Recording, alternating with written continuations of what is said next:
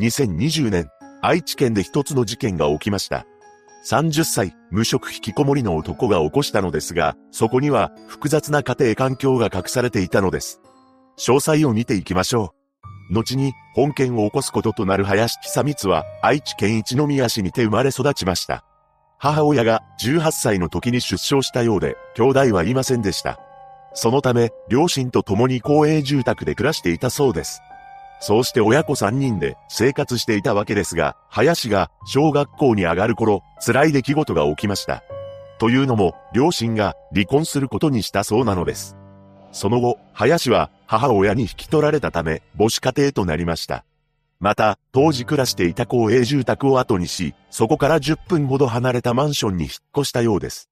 小学校での林は、将棋クラブに入っていましたが、目立つタイプではなかったと言います。ただ、林の肌は浅黒く、足が速い少年だったそうです。そして彼の卒業文集には、次のような言葉が残されていました。俺は、頭が悪いし、運動することくらいしか。俺の夢は、一郎選手みたいな選手になること。そうして、小学校の頃は、将来に大きな夢を描いていた時期もあったようです。しかし、中学に入ってから少しずつ引きこもるようになっていきました。当時のクラスメイトからは、背が高くて細かったものの、影が薄くおとなしい生徒という印象を持たれていたと言います。そんな中、林の母親は息子を育てるために必死に働いていました。彼女は派遣社員として働いていたようで、ある時、トヨタ系列の職場に派遣されたのです。そこで一人の男性との出会いを果たします。その男性は S さんという方で、彼は体格もがっしりしており、温厚な性格の人物でした。さらに、町内会の相談役もしていたそうで、周囲の人からいい人だという印象を持たれていたのです。やがて林の母親と S さんは惹かれ合い、恋愛関係になりました。しかし、この S さんにはある事情があったのです。なんと、すでに結婚している男性だったのです。つまり、林の母親はこの S さんと不倫関係ということになります。このように、あらぬ関係性となってしまった母親と S さんですが、S さんには3人も子供がいました。ただ、彼は家族間の仲が悪いというわけではなかったようです。何でも、S さんは家族と買い物に行ったり、自宅の植物の手入れをしたりと、家事にも協力的だったと言います。また、周囲の住民からも S さん夫婦は仲が良いという印象を持たれていました。そのため、妻には不倫をしていることがバレていなかったのだと思われます。そして時は流れていき、いつしか林も働きに出るようになりました。この時、林と母親は S さんが借りた名義のマンションに住むようになったそうです。そこは愛知県の稲沢市という場所であり、そのマンションは 3DK の家賃4万2000円だったと言います。もちろんこのマンションの家賃は S さんが払ってくれていました。ただ、林にとってこの状況はかなり複雑なものだったようです。なぜなら、自宅に母親の交際男性が出入りしていたからです。その男性が一般の男性ならともかく、S さんは既婚者なのです。そんな母親に対し林は愛情を感じることができないまま十分に成熟できなかったとされています。これは定かではないですが、S さんが父親のように接してきたという情報もあり、林にとっては家庭持ちの奴が父親面するなと思っていたのかもしれません。しかも S さんは林らが住むマンションから10キロほど離れた場所に家族たちと暮らす一軒家を持っていたのです。自分の母親がそんな幸せな家庭を持つ男性と濃い仲になっているという事実に林の精神は徐々に追い詰められていきました。そして事件から1年ほど前の2019年2月頃、ついに林は仕事を辞めてしまったのです。さらに、林の心はどんどん追い詰められていき、自ら命を絶とうと3度も試みています。この事実から彼は相当思い悩んでいたのでしょう。しかし、息子がそんな状況なのにもかかわらず、林が仕事に就かないことを母親や S さんはたびたび注意をしてきたと言います。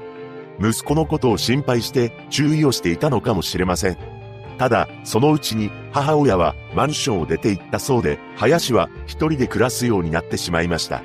そして林は母親の恋人が借りたマンションで一人引きこもるようになってしまったのです。とはいえ、時間が経つにつれ、やがて林の心は回復していきました。そして、なんとか自立できるんじゃないか、と思い始めるようになるのです。もしかしたら母親と離れて暮らすことが彼にとってはプラスになっていたのかもしれません。しかし、そんなある日、母親や S さんが林のところにやってきました。そして S さんから母親と同居するように求められたと言います。これに対し、林は次のような感情を抱くのです。勝手に出て行ったのに、今更戻ってきて邪魔してほしくない。そうして不満を持った林は、またもや精神のバランスを崩してしまいます。やがて林の心は闇に支配されていきました。人生をめちゃくちゃにされた。みんな消えてしまえばいい。このように考えた林は30歳になっていたのですが、ついに恐ろしい事件を起こしてしまうのです。2020年2月1日午後8時35分。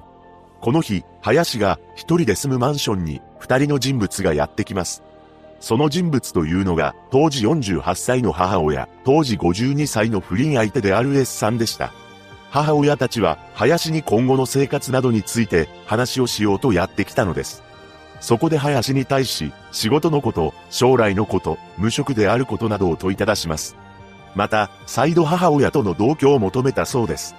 おそらくは30歳になった息子が仕事もせずに引きこもっている状況を何とかしようと思ってこのような話をしに来たのでしょう。しかし、この話し合いの中で林はカッとなり怒りが頂点に達してしまいました。このままでは一人暮らしを邪魔される。そう思った林は、あろうことか自宅にあった刃物を持ち、母親と S さんに襲いかかったのです。母親には顔や腹を中心に、S さんには胸を中心に襲いかかりました。さらに、逃げ惑う S さんについては、なんと、マンションの部屋から出て行った先でも追いかけていったのです。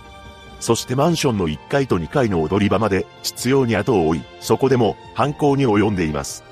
そんな大騒ぎをしているため、近隣のマンション住民が気づかないわけがありません。そして次のように通報を入れたそうです。外で揉めている声が聞こえる。刺しているのが見える。この緊迫した通報に、すぐに警官が現場に駆けつけます。駆けつけた警官は、辺り一帯が赤く染まっている凄惨な現場に絶句したそうです。また、母親が S さんの体をゆすって、頑張って、と叫んでいたと言います。そして現場付近には、林が立ち尽くしていました。彼に事情を聞くと、自宅から包丁を持ち出した。刺したことは間違いない。と認めたため、現行犯逮捕されています。その後、S さんは病院に搬送されるも、1時間後に帰らぬ人となってしまったのです。また、母親も重傷を負ったそうです。林は取り調べを受け、間違いありません。無職を咎められ、カッとなってやった。自分の生活を干渉されていたので刺した。などと供述しています。その後の2021年6月10日、判決公判が開かれました。そこで裁判長は突発的ではなく、強い意志に基づいた誠に悪質なものである。などとした一方で、幼少期に両親が離婚し、母親の交際男性が自宅に出入りする環境で、親から愛情を感じることができず、十分に成熟できなかった。何度も自ら命を絶とうとしたものの、心情に寄り添ってもらえずに、精神的に追い詰められた被告を一方的に責めるのは酷だ。とし、休刑懲役25年に対し、懲役17年が言い渡されています。林の弁護士は、控訴について、林と相談して決めるとコメントしていましたが、控訴についての報道は今のところないため、そのまま刑を受け入れたのかもしれません。一人の男が起こした本事件。もちろん報道されている事実は断片に過ぎず、実際に林が何を思い、親子の間でどんな会話がされていたのかは不明ですが、林の状況を自分に置き換えてみると、かなり複雑な心境になります。被害者のご冥福をお祈りします。